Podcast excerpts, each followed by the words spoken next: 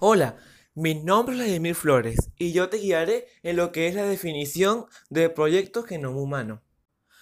Primero, considero prudente empezar contándoles que en la década de los 90 toda la tecnología de ingeniería genética se estaba empezando a dar a conocer, ya que se empezaron a conocer partes del ADN, como proteínas, en general un estallo de la información de la ingeniería genética y con ello aumentó la tecnología sobre la ingeniería genética.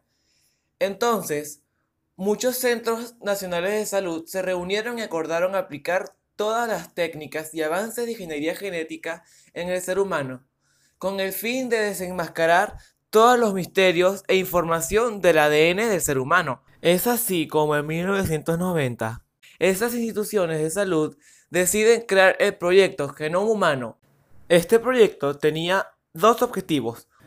El primer objetivo era saber y conocer las secuencias del ADN que hay en nuestro cuerpo, o sea, agarrar los cromosomas y deshacerlos, volver el ADN en una forma lineal y saber exactamente cómo se ordenaban las bases nitrogenadas en el ADN. Considero importante resaltar que en aquellos momentos ellos sabían que en el ADN ya existían cuatro bases nitrogenadas, las cuales son adenina, guanina, citosina y timina. Pero ahora lo que querían saber era cómo iban ordenadas en todo el genoma humano. Suena fácil, ¿no? Pero ¿qué dirían si toda la cadena del ADN puede llegar a tener 3.200 millones de letras? O sea, 3.200 millones de bases nitrogenadas. Imagínense cómo rayos le iban a hacer para saber exactamente cómo iban organizadas cada una de las cuatro bases nitrogenadas. Todo un reto, ¿no? Bueno, este reto lleva nombre y se le llama secuenciar el genoma.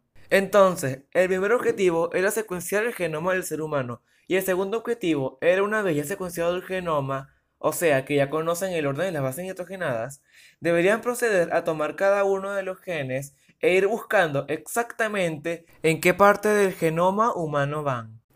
Así con cada uno de los 20.000 genes. Así que tenían que ir poniéndolos de forma ordenada en el orden en el cual correspondían.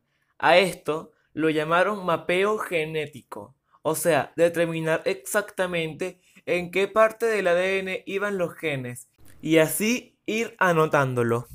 O sea, visualicen la magnitud del trabajo de estos científicos y cuánto tiempo se iban a tardar para hacer estas dos cosas.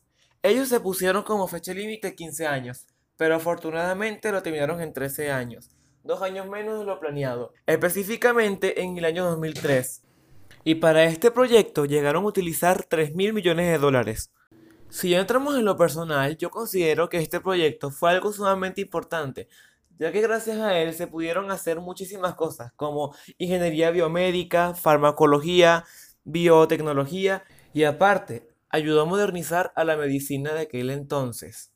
Y además tiene una consecuencia muy importante, y es que gracias a ella se pueden conocer las bases moleculares de ciertas enfermedades hereditarias y se puede realizar un diagnóstico de las mismas. Todo gracias a este proyecto.